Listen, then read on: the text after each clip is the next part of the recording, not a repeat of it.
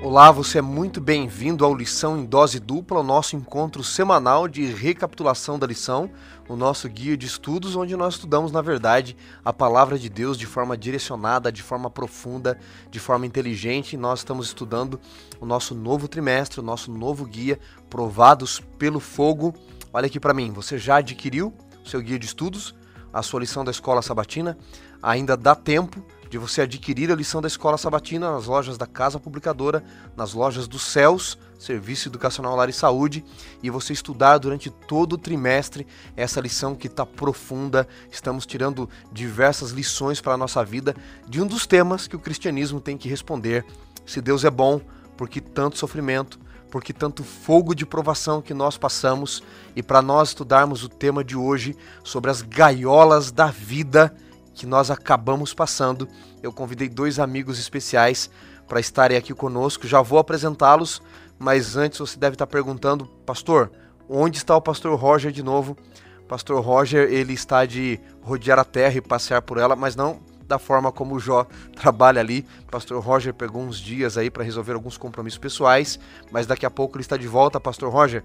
Um abraço e você pode ir compartilhando aí com seus amigos Tá? Você pode compartilhar através do YouTube, através do Facebook, mandar o link para o WhatsApp para que os seus amigos possam estudar também essa lição profunda, sabe? No mundo que espalha ódio, no mundo que espalha doenças, você e eu fomos chamados a espalhar o Evangelho, a espalhar esperança, e a nossa esperança tem um nome, não tem? É Jesus Cristo. Então, pega aí o teu celular, ó, eu já estou compartilhando com os meus amigos e você pode compartilhar aí também no teu computador, na tela do teu celular e viralizar esperança, tá bom? Enquanto você vai compartilhando, eu vou apresentar os dois amigos que estão aqui comigo hoje. primeiro deles, pastor Silvio. Seja muito bem-vindo, pastor Silvio. Obrigado por aceitar o convite. Que Deus esteja contigo durante toda essa programação, como tem estado com você ao longo do ministério.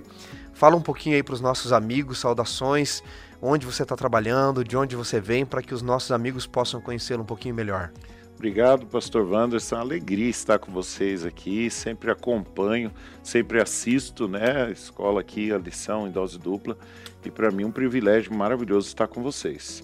Eu sou pastor agora no distrito aqui de Ferrazópolis. Está sendo uma alegria poder estar né, nesse novo desafio e nessa nova experiência. Deus tem sido maravilhoso com a gente. Cheguei esse ano aqui, então está sendo assim muito bom estar aí comandando as seis igrejas aqui do distrito de Ferrazópolis. Bem, pastor Silvio, um abraço então para os irmãos do distrito de Ferrazópolis. Estivemos juntos há poucos dias, aí, há poucas semanas, né, pastor? Um evangelismo especial do Ministério da Mulher e foi uma bênção. Queridos irmãos de Ferrazópolis, um abraço especial para vocês. E vocês estão representados em dose dupla hoje aqui. Quero apresentar o outro convidado, pastor Bruno, que está auxiliando o pastor Silvio ali. Seja bem-vindo, pastor Bruno. Sua saudação aos nossos amigos. Obrigado, pastor Wanderson. Prazer, uma alegria estar com vocês aqui, com o pastor Silvio também. Eu sou estudante de teologia lá do NASP, agora estou no quarto ano, na reta final do curso, e auxilio o pastor Silvio ali no distrito de Ferrazópolis, e é uma alegria estar aqui com vocês. Muito bem, estão apresentados devidamente, se aceitaram o nosso convite. Dois grandes homens de Deus que estarão conosco aqui. Você já está com a sua lição preparada aí? Já está com a sua Bíblia aí no jeito? Nós vamos orar agora e vamos recapitular e estudar juntos esse tema maravilhoso da palavra de Deus. Pastor Bruno, você ora para nós, por favor? Vamos orar. Convido aos amigos que nos assistem também para fazermos essa oração. Bom Deus, amado Pai, obrigado por estarmos aqui, Senhor Jesus, para debater e discutir um pouco a respeito das tuas promessas e da tua palavra, Pai.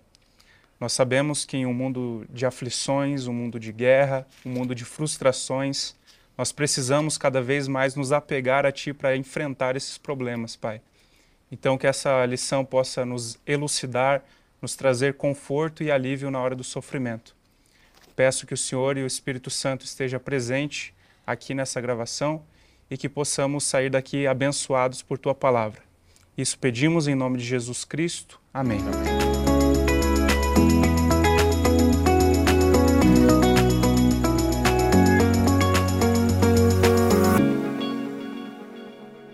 Tema da lição desta semana: a gaiola. Poderíamos até bem dizer as gaiolas da vida, não é? Sim. Em 1 Pedro capítulo 1, versículo 6, nós lemos o seguinte texto: Nisto vocês exultam, embora no presente, por breve tempo, se necessário, sejam contristados por várias provações. Pastores, esse texto aqui de 1 Pedro, ele está num contexto onde Pedro está escrevendo para os irmãos que estão dispersos ali pela Ásia Menor, passando por diversas provações. Pedro vai falar nesse contexto da primeira carta da parousia, da vinda de Jesus, portanto, da expectativa da eternidade, das provações que o próprio Cristo passou. E então Pedro diz aos irmãos: se vocês também estão sofrendo, se vocês também estão passando por dificuldades, por breve tempo, isso é necessário destacar. Em alguns momentos da vida, amigos, dá-se a impressão de que a provação não vai mais acabar. Mas quando nós tivermos corretamente a expectativa, a perspectiva da eternidade, então tudo será um breve momento. E Pedro diz: tendo essa expectativa, esta perspectiva da eternidade, vocês vão entender que é por breve momento e, se necessário, vocês vão passar por provações, mas vocês vão exultar, porque nós temos em vista a eternidade. Pastor Silvio, às vezes é necessário que passemos por provações na vida, não é?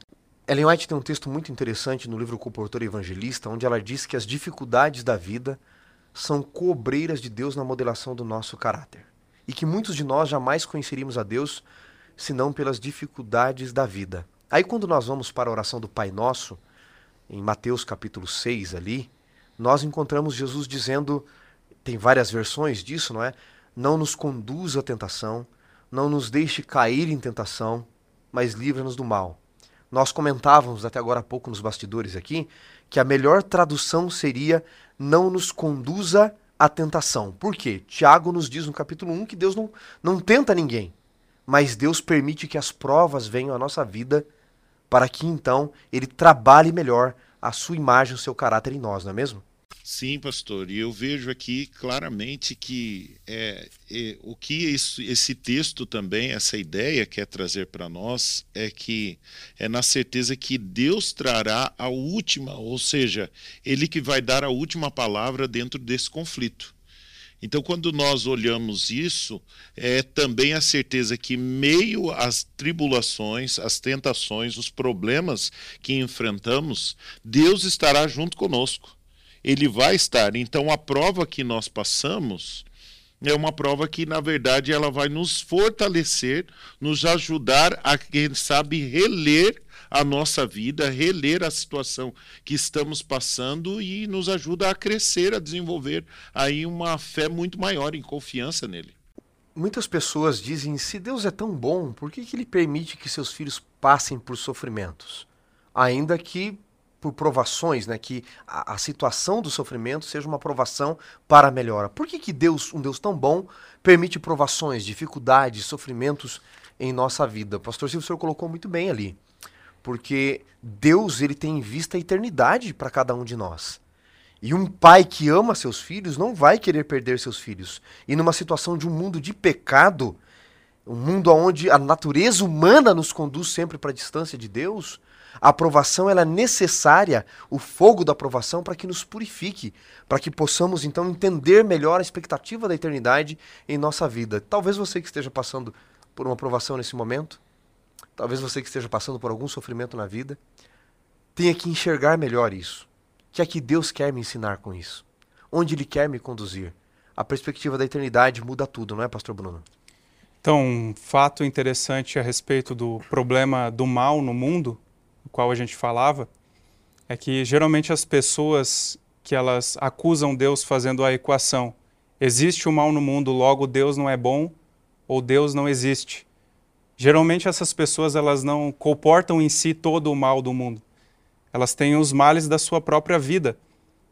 Mas as pessoas que comportam em si grandes males, por exemplo, se você for a um hospital do câncer ou a um orfanato ou qualquer outra coisa do tipo, você vai ver que as pessoas que sofrem os grandes males têm o dom de nos surpreender com a fé delas. Então a gente vê às vezes uma pessoa que passou por várias dificuldades na vida, uma pessoa que sofre grandes doenças, você conversa com ela e você se surpreende que ela tem uma fé enorme em Jesus Cristo. Então é muito fácil você encontrar pessoas que sofrem, mas que mantêm uma fé viva em Cristo Jesus. Isso é uma coisa que muitas vezes a gente não sabe explicar. Dizem que mar calmo não produz bons marinheiros, né, Pastor Bruno? Quem é o homem mais feliz no fim da vida? Aquele que ficou na segurança da praia e não teve experiência nenhuma? Ou aquele que pôde contar diversas experiências exatamente pelas tempestades que ele passou? Mar calmo não produz bons marinheiros.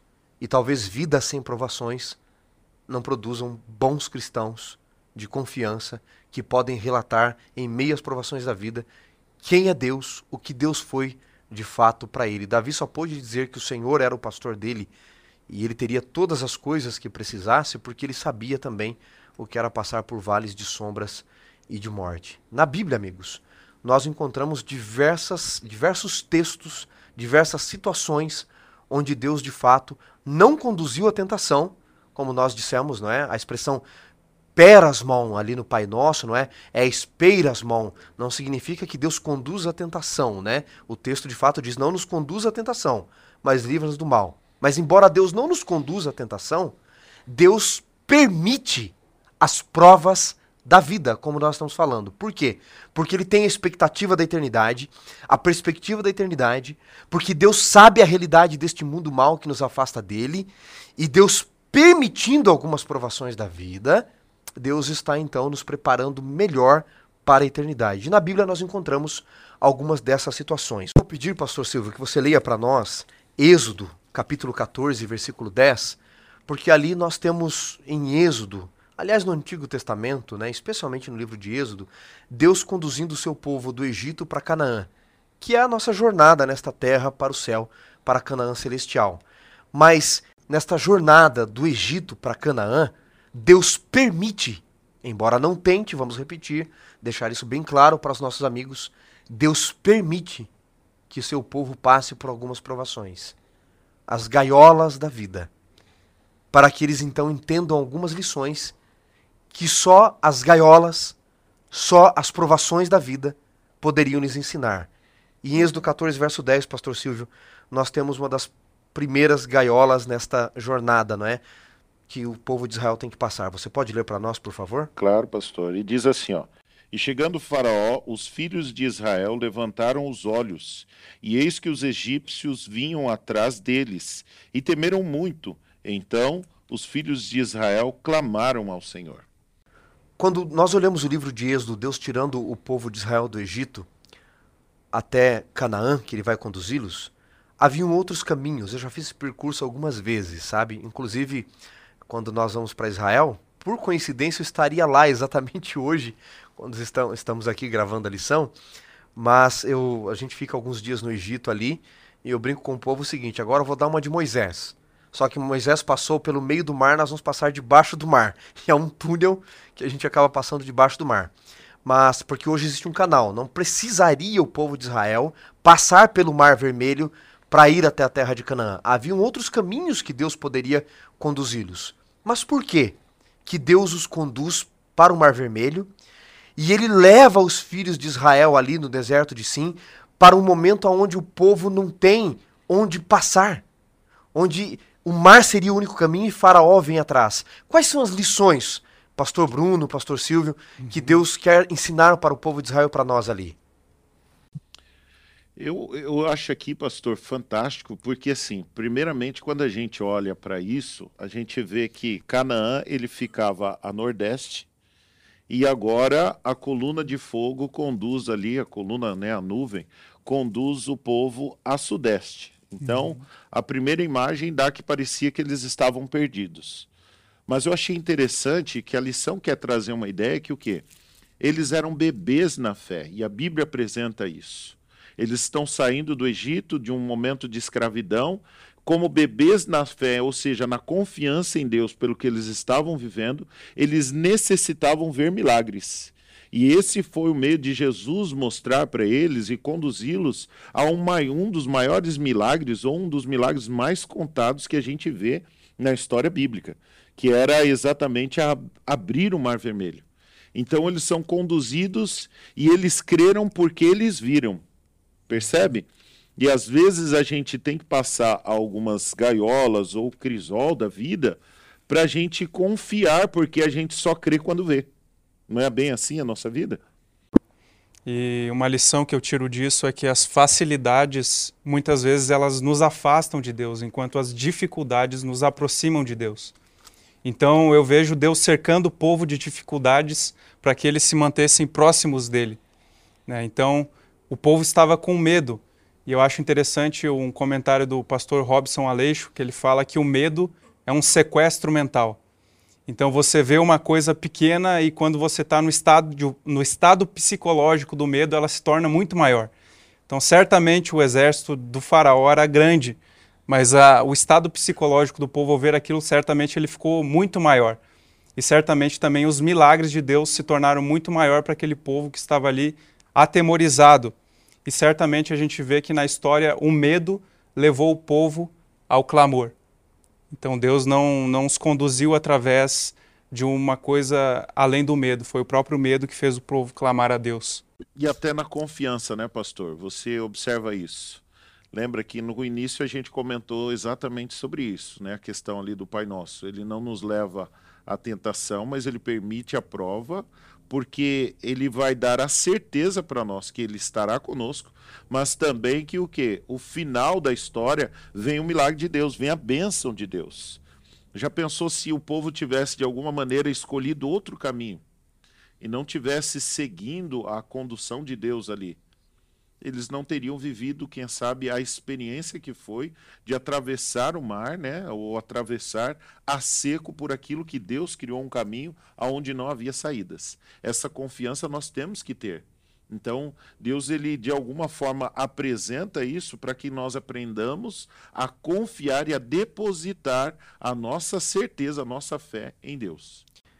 Ocorre muito na vida cristã, né? Israel passou por essas provações, amigos, e nós também passamos de confundirmos a bondade de Deus com favores.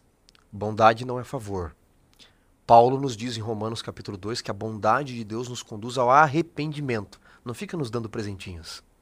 Pecado é pecado para Deus. Erro é erro. E a bondade de Deus, ao invés de saciar os nossos desejos da alma, a bondade de Deus nos conduz ao arrependimento. E não confunda bem com conveniente. Israel era pecador também, Deus queria salvá-los. Então não confunda bondade com falta de provação, com conveniente. Não. E nem o bem com conveniente para a sua vida. Tem gente que tem conduzido o cristianismo desta forma. Tem um detalhe em Êxodo 14 que eu gostaria de destacar. Vou pedir para o Bruno ler para nós. Em Êxodo capítulo 14, versículo 4. Êxodo 14, verso 4. Uhum. Ali tem um texto interessante é, falando dessa provação de Israel ali na questão do mar, em Pirairote ali, em Migdol, não é? De fronte a Baal. Aonde, por que Deus conduz, aonde Deus os conduz e por que Deus os conduz ali. Êxodo capítulo 14, versículo 4. Endurecerei o coração de Faraó para que os persiga, e serei glorificado em Faraó e em todo o seu exército. E saberão os egípcios que eu sou o Senhor. Eles assim o fizeram. Tem duas questões aqui, amigos que nos acompanham, pastores. Primeiro, Deus endurece o coração das pessoas para destruí-las? Não, essa é uma expressão que você tem que entender do Antigo Testamento, porque diversas vezes o livro de Êxodo vai dizer que o próprio Faraó endureceu o seu coração. Tá? Então, na verdade, aqui são as ações de Deus que Faraó não aceita que estão endurecendo o coração de Faraó. Eu trouxe um pergaminho da última vez que eu fui ao Egito, onde tem um julgamento de Anubis ali, né? E os egípcios trocavam quando os mortos morriam, os mortos morriam, né? Quando os seus parentes morriam, eles trocavam o coração por alguns escaravelhos de pedra, porque eles iam para um julgamento diante de Osíris e Anubis, que é aquele deus com cabeça de chacal, tirava o coração da pessoa e colocava numa balança e de outro lado tinha a pena, não sei se é de Ista, agora não me, não me lembro direito a outra deusa, mas o coração não podia pesar menos que mais que a pena. Então Osíris perguntava: Você mentiu? Você roubou? Você adulterou? Você matou alguém? Se a pessoa fosse mentindo, o coração só ia pesando.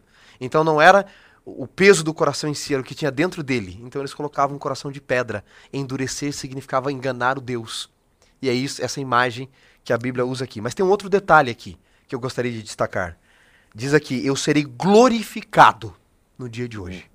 Notem, amigos, olhe bem para mim, você que está aí. Ei, falar com o povo lá do outro lado da tela. Presta atenção agora, anota isso. Anota bem isso. Deus não queria apenas salvar Israel. Deus queria ser glorificado através de Israel. É diferente. O coração daquele que quer salvação pelas obras, ele quer ser, mas não quer glorificar, quer ser visto de alguma forma. O coração daquele que é salvo pela graça de Deus, ele quer ter uma vida para glorificar a Deus, não ter seus desejos atendidos.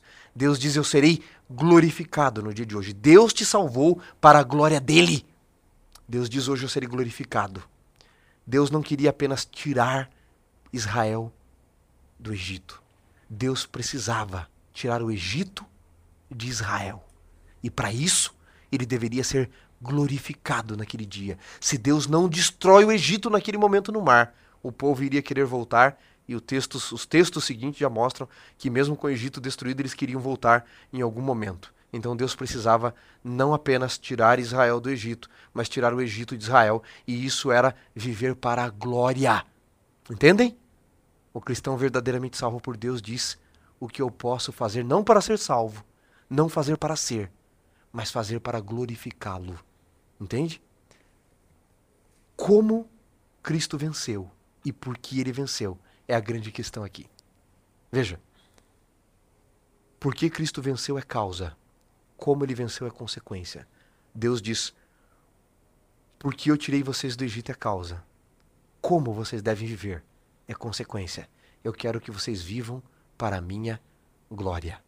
E aí, pastores, eles passam pelo mar. Passam pela provação. Mas na verdade eles reclamam.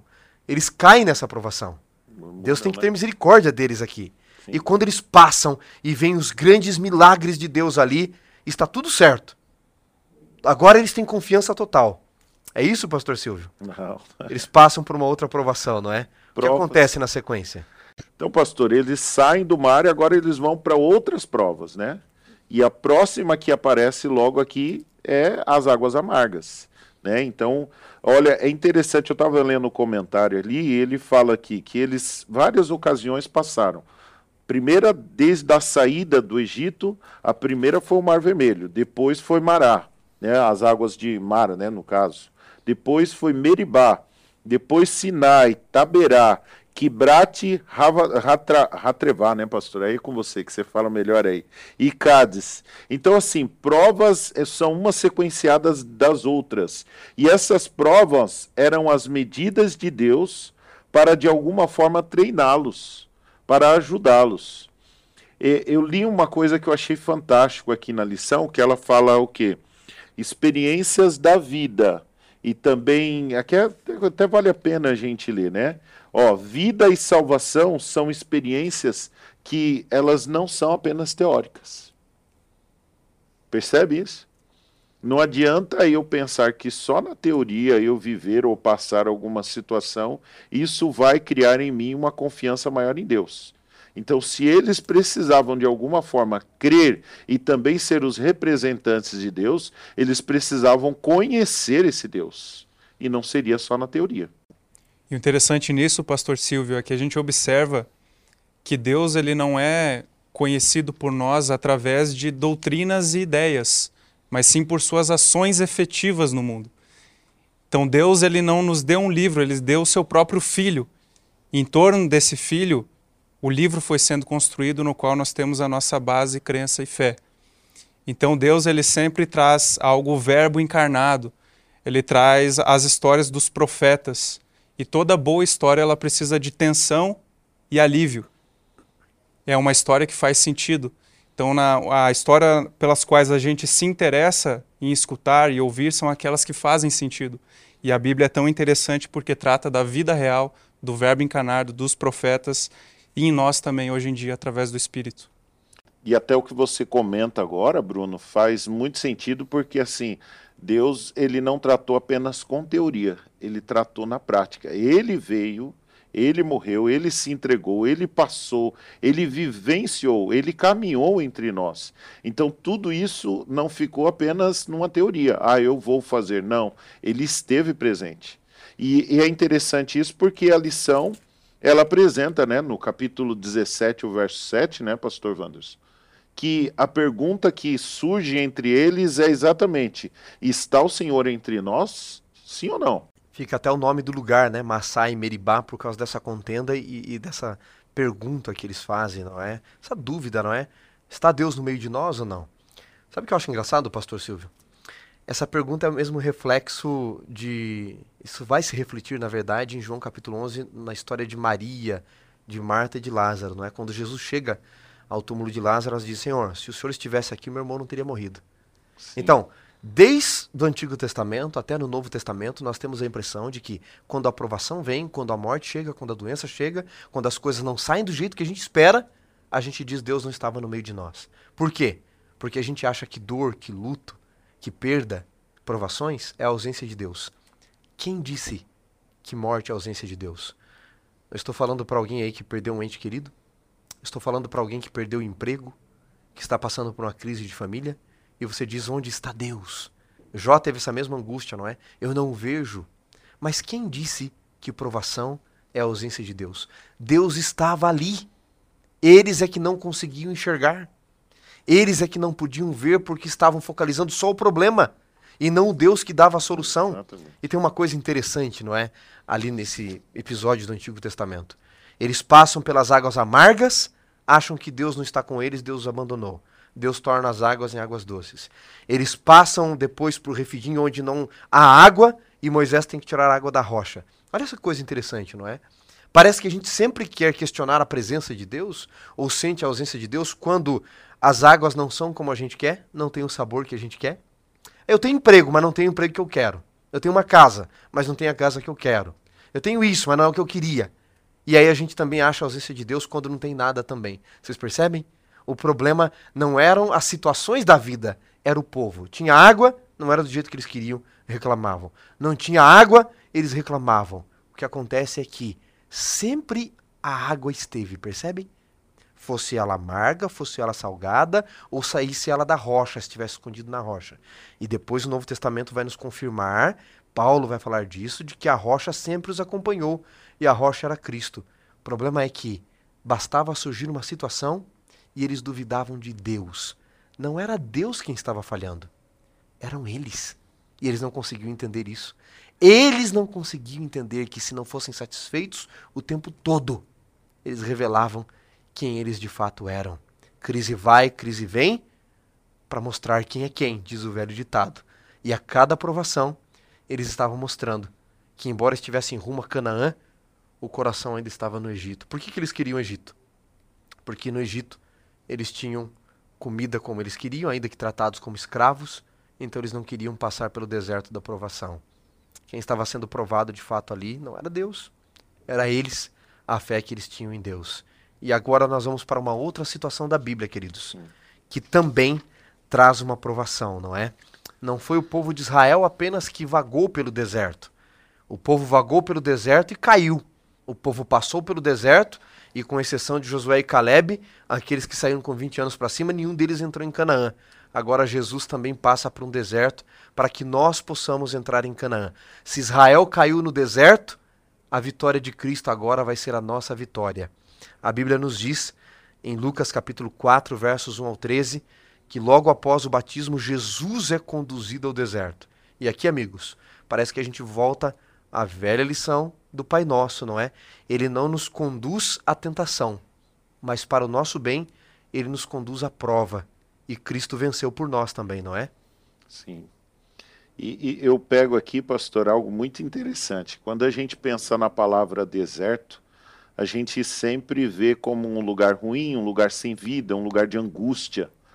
O deserto, na verdade, eu vejo aqui que o deserto também é um lugar onde aprendemos a reler a vida, o deserto ajuda a gente, de alguma forma, a regular o nosso ponto de vista. E quando a gente vê aqui a situação de que Jesus é conduzido ao deserto, é, pastor, me ajuda aqui dentro dessa questão aqui. É, o Espírito leva então Jesus ao deserto. Então Jesus foi levado para ser tentado ou Jesus foi levado para ser provado? A gente tratou essa ideia no início. É, a Bíblia dá a entender que Jesus foi levado para ser tentado. Jesus precisava passar por uma tentação ou Jesus estava sendo provado de alguma maneira? Muito boa colocação aqui, pastor Silvio. Vocês viram, né, gente? Eu os trago para me ajudar aqui, eles me colocam em rascadas. Amigos, hein? Mas veja só, Tiago capítulo 1, versículo 13 diz que Deus não tenta ninguém. Então, o espírito diz claramente ali, né, que perasmon pode ser tentação ou provação, tá? No, no, quando você vai olhar nos melhores dicionários, pode ser tanto provação quanto tentação. Nós não fazemos muita diferença, mas para eles fazia. Então Jesus, ele vai ser provado, como Adão teve a sua prova. O diabo é quem se aproveita da situação, deixa isso bem claro. Nós não precisamos mudar o texto, como diz o nosso comentário da lição. Nós precisamos entender o texto, tá? Deus tentou Adão? Não, mas ele colocou uma prova. Você tinha duas árvores no jardim: a árvore do conhecimento do bem e do mal e a árvore da vida, certo? Uma árvore ele deveria ir, poderia pegar dela de quando em quando do fruto. Isso é dependência. Adão, a vida não é sua, você depende de mim, você deve ir a essa árvore. A outra, ele não deveria se aproximar nem tocar na árvore. Isso é obediência. Então você tem no Jardim do Éden dependência e obediência. Essa é a prova. O diabo se apropria da árvore para tentar. Ele conduz Eva. Isso é tentação. É conduzir ao erro. Ok? Por isso Deus não tenta ninguém. Deus não pode conduzir alguém ao erro, porque Deus é Deus. E Paulo, em 1 Coríntios 11, ele vai usar um exemplo interessante. Ele, ele, ele diz que Eva ela foi enganada pela serpente, não é? Ele usa a expressão ali grega bascaino, significa enfeitiçar. Ok? Então, Deus dá a prova, mas o diabo se apropria para tentar, conduzir ao erro. O Espírito conduz Jesus à provação, que também tem dependência de Deus e obediência ali, e o diabo se apropria da situação para tentá-lo. Então eu acho que isso deixa a coisa bem clara. Deus não te tenta, ele te prova, mas o diabo usa as circunstâncias desse mundo para nos tentar. Interessante, né, pastor, que as estratégias de Satanás elas são tão diversas quanto as personalidades humanas. Então, para cada personalidade humana há uma tentação de Satanás diferente. E quando ele tenta a Cristo, ele sabe exatamente quem ele está tentando. Então, ele oferece tronos, oferece o mundo inteiro e Cristo ali ele, ele resiste utilizando a própria Bíblia como argumentação. Ele não dá uma palavra nova, digamos assim, a Satanás, a não ser quando ele diz arreda-te, Satanás. Todas as outras palavras ele está se referindo ao Antigo Testamento, aos profetas, para lidar com Satanás. E nisso ele nos ensina como nós devemos lidar também com as tentações, tendo a base bíblica em mente para superar essas dificuldades. É interessante que você comentou aqui, Pastor Bruno, e, e você percebe que assim, ali é, nessa, nessa prova que Jesus passa, fica claro que ele não perde tempo discutindo com o diabo. Né? Ele não gasta tempo com o diabo. É, eu tenho um, uma experiência que eu achei muito interessante, uma ilustração, na verdade, de um seminarista que ele tem ali a última prova a ser feita, pastor, e dentro dessa última prova, o, o professor colocou ali uma pergunta: fale sobre Deus e fale sobre o diabo. E eles tinham 60 minutos para apresentar ali essa questão, que era a prova final ali do seminário. E conta que um seminarista ele gasta ali 59 minutos do tempo dele falando sobre Deus, as maravilhas, tudo aquilo que Deus fez. E quando chega ali no último minuto que o, o professor lembra eles ali que vai acabar o momento da prova, ele olha ali e fala: agora não tenho nem espaço, não tenho o que fazer. E no rodapé ele escreve assim: passei tanto tempo com Deus que não tive tempo para o diabo. Eu vejo dentro da tentação a mesma ideia aqui. Jesus não discute com Satanás, pelo contrário, ele rebate Satanás com o que ele tentou usar foi a palavra de Deus. Então ele rebate com a palavra de Deus. E é interessante aqui que isso nos ajuda a entender que o quê? O deserto da vida ou qualquer prova que a gente venha passar é para regular, equilibrar a nossa vida e o nosso conceito de quem é o nosso Deus. Se nós estamos verdadeiramente confiando neles ou em nossa vida. É sempre bom lembrarmos de Jeremias capítulo 29, verso 11, onde diz que os planos de Deus são sempre de bondade, não de maldade. Veja, a obra de Deus não é má, ela está má por causa das nossas escolhas.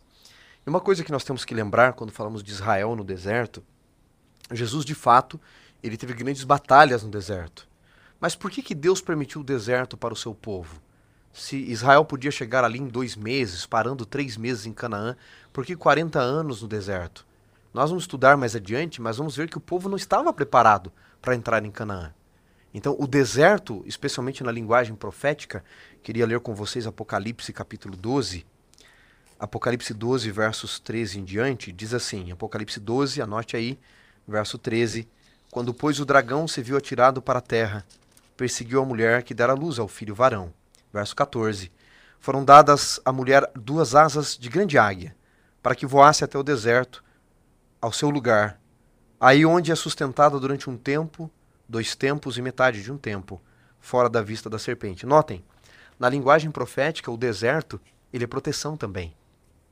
Deus permitiu que seu povo ficasse 40 anos no deserto para proteger o povo. Eles passaram por provações para que Deus burilasse o seu caráter, para que estivessem preparados para Canaã. Mas Deus não permitiu 40 anos de deserto porque Deus era mau. Deus permitiu 40 anos de deserto porque Deus era bom e porque o deserto era proteção. Proteção de quem? Proteção deles mesmos. Se Deus os guiasse diretamente a Canaã, eles se perderiam dentro de Canaã. A prova é de que quando eles vão para Canaã espiar a terra, 12 espias vão ali, espiam a terra por 40 dias, eles não estão prontos para entrar na terra. 40 anos depois, dois espias vão até Jericó e Rabi diz o quê? Faz 40 anos que nós ouvimos dizer que Deus tirou vocês do Egito. Faz 40 anos que nós ouvimos dizer que Deus abriu o mar. Nós já sabemos do mar. Que Deus venceu reis lá no deserto. Que Deus cuidou de vocês, da coluna de, de nuvem, de fogo. Nós já estamos preparados há 40 anos para a invasão de vocês. Vocês aqui é não estavam preparados há 40 anos para nos invadir. Fantástico. Deus usa o deserto para nos proteger. Há alguém aí que está passando por um deserto? Eu tenho passado por alguns desertos. Eu tenho passado por alguns desertos da vida que eu gostaria que eles acabassem. E às vezes eu tenho olhado e tenho dito, Deus, o Senhor tem me protegido. Outro dia um amigo me disse assim, Wanderson, se todas as situações que você enfrenta já tivessem resolvido, talvez você tivesse tomado decisões erradas e se perdido. Às vezes, é preciso um deserto, não diz isso a música? Às vezes um mar agitado para confiar no teu poder. Eu diria mais, para aprendermos de fato quem nós somos e quem ele é. O deserto, acabei de ler aqui para você, não é só provação, também o é. O deserto não é maldade de Deus. O deserto é proteção. Às vezes de nós mesmos, Deus tem que nos proteger. Mas Jesus também passou pelo deserto e venceu no deserto. E a vitória dele é a nossa vitória. Amém? Amém.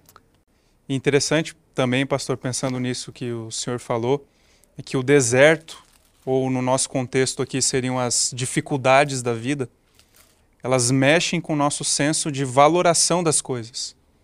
Então, quanto mais difícil é, é alcançar algo que a gente almeja, talvez você que nos assiste tanto almejou um emprego, tanto almejou um melhor salário, ou tanto almejou um casamento, e você chega a esse ponto, o valor que você dá àquilo é muito maior do que se você não tivesse sofrido.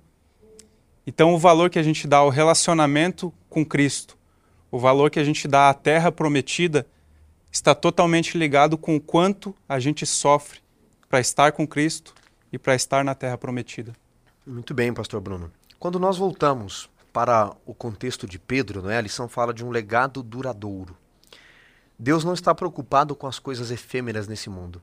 Acho que o grande problema é que nos ensinaram que o propósito da vida é sermos felizes, não é? Freud falou sobre isso, não é?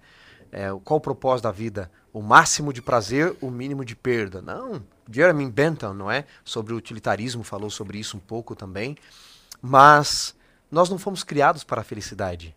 Schopenhauer observou isso. Schopenhauer disse: perca esta noção de que nós somos criados para a felicidade. Você não foi feito para ser feliz nesse mundo. Você foi feito para ser feliz dentro do plano de Deus no mundo perfeito. Tudo bem. Mas neste mundo aqui de pecado, você e eu não viemos para sermos felizes. Cuidado com a teologia da prosperidade. Nós viemos para viver um propósito de vida. E isso é muito diferente. Então, por favor, pare de buscar felicidade e passe a buscar propósito. E aí, nós vamos falar como o apóstolo Paulo. Aprendi a estar contente, feliz em qualquer situação, seja no muito, seja no pouco. Eu vivo para glorificar a Deus. E olha só o que Pedro diz no contexto desse, desse legado duradouro. No capítulo 1, no verso 3, ele diz assim: Bendito o Deus e Pai de nosso Senhor Jesus Cristo, que, segundo a sua muita misericórdia, nos regenerou para uma viva esperança mediante a ressurreição de Jesus Cristo dentre os mortos. Então, Pedro está escrevendo para quem enfrenta provações, ele diz: Deus em Cristo nos regenera, não para a gente ficar tendo casa, carro. Deus não tem problema com quem tem isso, tá bom? Você não pode ser coisificado pelas coisas. Deus não tem problema com os ricos.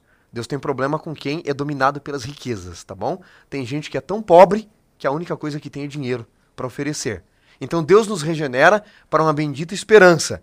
Aí ele diz mais: para uma herança incorruptível, sem mácula, imarcessível, reservada nos céus para vós outros, que sois guardados pelo poder de Deus mediante a fé, para a salvação preparada para revelar-se no último tempo. Aí entra então o verso da lição.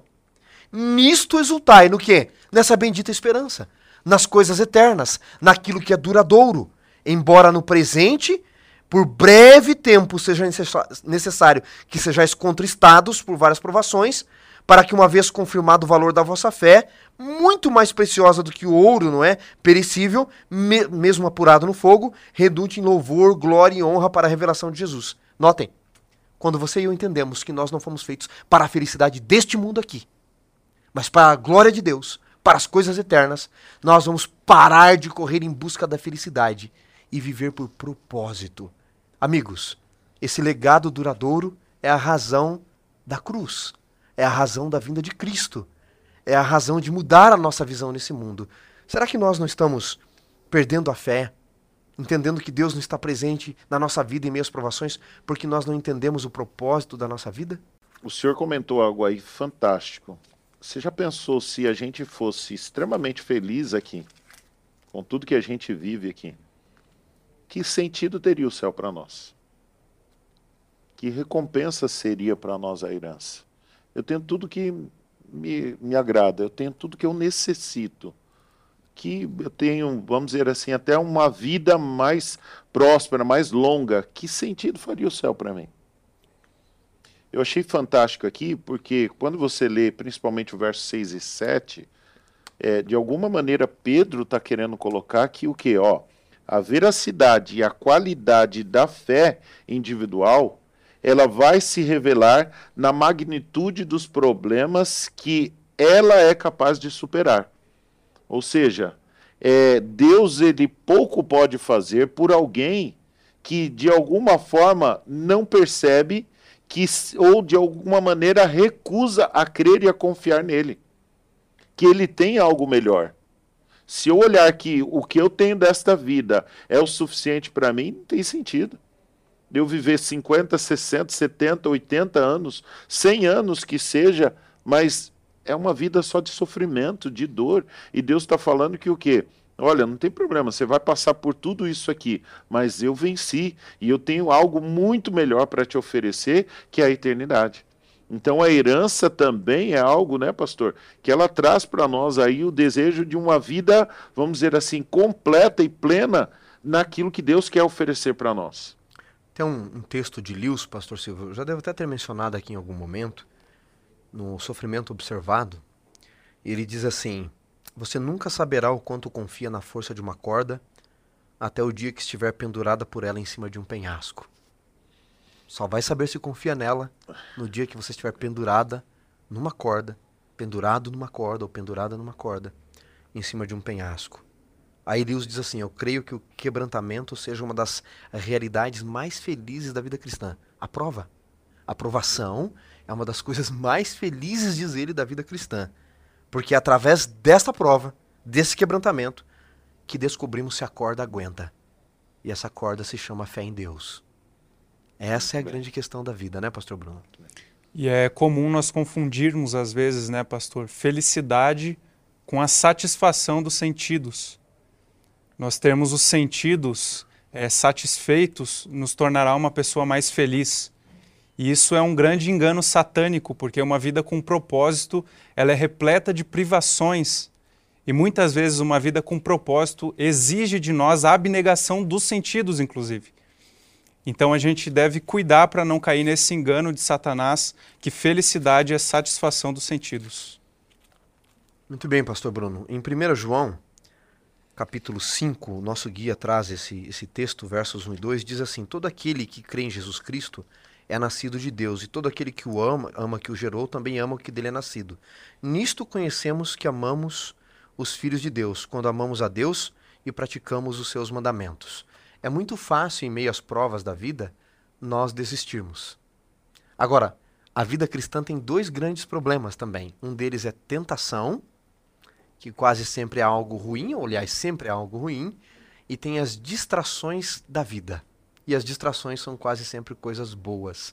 Então nós temos que tomar muito cuidado também quando tudo está bem na nossa vida, porque é aí que mora o perigo. Os grandes homens da Bíblia, eles não caíram em momentos de dificuldade. Davi, ele não caiu quando teve que enfrentar o gigante, não abandonou Deus quando teve que enfrentar Saul. Gideão, o problema dele não foi para a eternidade, quando ele teve que enfrentar com 300 homens lá 120 mil. Foi depois que ele fez a tola sacerdotal. Então me parece que as dificuldades da vida também vêm quando tudo parece estar em paz. Se preocupe um pouco. E aí a lição encerra então falando sobre provados pelo fogo. Porque Deus nos ama, é que ele permite que as provações venham sobre nós. Não parece isso estranho? Pastor Silvio, você comentou algo interessante, não é? Sobre as questões desse mundo, se a gente tivesse tempo todo tudo aquilo que a gente quer, o pastor Bruno também. É, o Lewis ele, ele usa uma comparação interessante. Ele diz que a jornada da vida é como uma jornada de fato pelo deserto. E às vezes, né, os bens que a gente adquire, família, alguns momentos prazerosos, que são poucos nessa vida, são como oásis. Mas se você ficar ali para sempre, ele vai secar em algum momento. Você não pode se acostumar, você está numa jornada. Nós somos peregrinos em jornada. Então, nesse sentido, para nós não nos acostumarmos com o deserto, e morremos no deserto porque ele não é o nosso lugar, Deus permite as provações para que a gente avance, para que a gente continue. E elas são necessárias, essas provações pelo fogo, não é? Sim, o comentário da lição ele vai falar exatamente isso, que é o destaque dos dois pontos, né? Primeiro que Deus conduz nas lutas deste mundo decaído, para nos consolar e também nos fortificar, ou seja, confiar cada vez mais nele. E o segundo, que somente quando Deus guia nas batalhas da vida é que crescemos e somos transformados. Então, é, é como a gente usar o exemplo do atleta, né? É, o, ele, se ele desenvolvesse apenas ali na teoria, isso não traria crescimento para ele, não traria força, não traria o desenvolvimento dele, né? Então ele precisa de alguma forma viver a prática e a prática não é às vezes a mais fácil ela vai trazer dor, ela vai trazer sofrimento, ela vai trazer quedas, ela vai trazer experiências que vai ajudá-lo para quando ele estiver realmente vivendo ali aquilo que ele almeja ou aquilo que ele deseja ou o ápice, né, daquilo que ele tem que chegar, ele já está fortalecido, ele já está preparado. Então eu penso que dentro disso que o senhor comentou aqui, pastor, é, seria um Deus ele não seria um Deus de amor, se ele só nos concedesse, né, tudo de bom, ou se a gente só passasse pelo, vamos dizer assim, só o oásis. Às vezes as lutas e os desafios são um momento para nos fortalecer para algo melhor e maior que ele vai nos conceder. Não é possível que um Deus onisciente, além de onipotente, onipresente, ele é onisciente, não é possível que um Deus onisciente ele conceda aos seus filhos tudo aquilo que eles pedem. Tem um, uma sátira disso num filme O, Todo-Poderoso com Jim Carrey, onde ele começa a conceder todos os pedidos a todo mundo e o mundo vira um caos, não é? Um Deus poderoso, onisciente, jamais daria aos seus filhos tudo aquilo que eles pedem. Deus jamais faria isso, porque ele sabe que se ele fizesse isso, ele iria nos perder para sempre. Imagine um pai bilionário e um filho de 5 anos diz: Pai, me dá uma Ferrari que eu quero sair por aí. Ele pode dar? Pode. Ele tem dinheiro para isso, poder para isso? Tem. Mas ele não pode fazer naquele momento. Do contrário, ele estragaria os seus filhos. É porque Deus nos ama que nos conduz às provações e muitas vezes tem que dizer não para a gente em meio às nossas petições, não é verdade? Eu queria ler um texto aqui, pastor Bruno, e, e lhe devolver a bola aí. É, em Romanos capítulo 8, entendendo esta questão da salvação, Paulo diz assim: Sabemos que todas as coisas cooperam para o bem daqueles que amam a Deus, daqueles que são chamados segundo o seu propósito. Veja, todas as coisas não cooperam para o bem de todo mundo. Eu vejo pessoas jogando isso na internet, em redes sociais, o tempo todo. Não, todas as coisas cooperam para o bem de todos nós. Não. Paulo diz que todas as coisas cooperam para o bem daqueles que amam a Deus. e daqueles que são chamados segundo o propósito. A gente falou de uma vida com propósito. Então tome cuidado. Não é porque você está nesse mundo e, e, acha que tudo que está acontecendo com você, tudo coopera para o teu bem. Calma lá. Nós vamos estudar mais adiante sobre as provações deste mundo e do diabo também. Mas se você ama Deus, se você vive para a glória de Deus, aí é diferente, né, pastor Bruno? E outro fato importante também, pastor Wanderson, é que Deus é amor. E o que a gente chama muitas vezes de ira de Deus é só Deus permitindo que a gente tropece no nosso próprio cadarço e aprenda com as nossas ações e assim nos aproximemos mais dele. E um fato importante sobre o pecado é que ele é autossuficiente. Ele não é um botão que aciona o castigo de Deus. O pecado traz em si as suas próprias consequências. E eu quero relembrar um texto aqui de Paulo em 2 Coríntios 4, de 8 a 10, que ele diz o seguinte para nós e para vocês que nos assistem também: Em tudo somos atribulados, mas não angustiados, perplexos, mas não desanimados, perseguidos, mas não desamparados, abatidos, mas não destruídos, trazendo sempre por toda a parte a mortificação do Senhor Jesus no nosso corpo, para que a vida de Jesus se manifeste também nos nossos corpos. Fantástico essa citação. Encerrando, amigos, eu gostaria de, antes de dar a palavra final a cada um de vocês, eu gostaria de ler um texto de Ellen White no livro Cristo Triunfante, autor americana e voz profética aos adventistas, diz assim: Na antiguidade o Senhor conduziu seu povo a Refidim e pode decidir levar-nos para lá, a fim de testar nossa fidelidade e lealdade para com ele. Em misericórdia para conosco, ele nem sempre nos coloca em lugares mais fáceis, pois se o fizesse, em nossa autossuficiência, nos esqueceríamos de que o Senhor é o nosso ajudador em tempos de necessidade. Deus pode decidir, porque Ele é Deus, nos conduzir a Mara, nos conduzir a Refidim, nos conduzir ao Sinai, nos conduzir aos desertos da vida, porque Ele nos ama. Amigos, suas últimas impressões a respeito do estudo desta semana. Pastor Silvio e depois Pastor Bruno. Pastor, aqui eu tiro aqui é que, querendo ou não, Deus ele permite que nós sejamos purificados para sermos salvos. Eu olho hoje pela experiência da vida. Se eu não tivesse passado por alguns desertos, algumas situações difíceis, talvez eu não teria maturidade para saber agir agora como pai, como pastor, como alguém que tem que aconselhar pessoas, porque se a gente não passa pelas provas da vida, como é que a gente vai poder ajudar alguém que esteja passando por uma situação difícil? É muito fácil olhar para a situação de alguém e falar assim: ah, mas fica tranquilo, Deus vai te ajudar. É, agora, quando você já passou por uma situação que você viu a ação de Deus te ajudando, tenha certeza que é muito mais fácil você revelar para alguém aquilo que Deus já fez em nós. Então, eu acho que a experiência, o passar por isso, ela nos ajuda a sermos purificados, mas também a termos a saber quem é esse Deus que está entre nós. Ele está conosco a todo momento. E você, querido amigo que nos assiste, guarde isso no seu coração. Ele nunca nos abandona.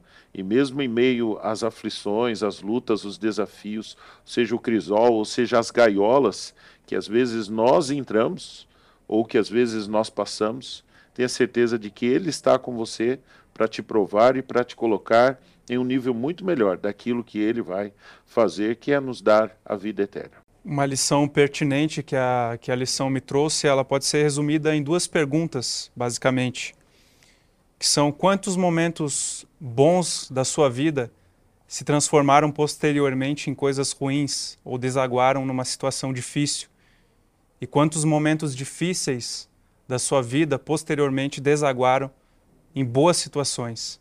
Isso me dá uma lição de perspectiva porque eu entendo que o meu tamanho é diferente do tamanho de Deus. Então, enquanto eu vejo as coisas no micro, Deus vê as coisas no macro. E todas as ações que eu julgo hoje boas ou ruins, eu tenho que colocar elas nas, nas perspectivas de Deus para que Ele possa me dizer se isso de fato é bom ou ruim para a minha vida. E aprendendo aqui com Pedro, aprendendo com Paulo, aprendendo com Jesus, a gente entende que Deus é muito maior do que as nossas dificuldades e provações nessa vida. Alguém escreveu sabiamente que para os olhos tortos a verdade sempre terá um rosto desvirtuado. Para aquele que não entende o grande conflito, não enxerga a vida através do prisma do, do grande conflito entre o bem e o mal, as dificuldades da vida sempre parecerão ou ausência de Deus ou punição de Deus. Para aqueles que vivem para a sua glória, entendem que o nosso lugar não é aqui, vão entender que as provações da vida são ações de Deus porque Ele também nos ama.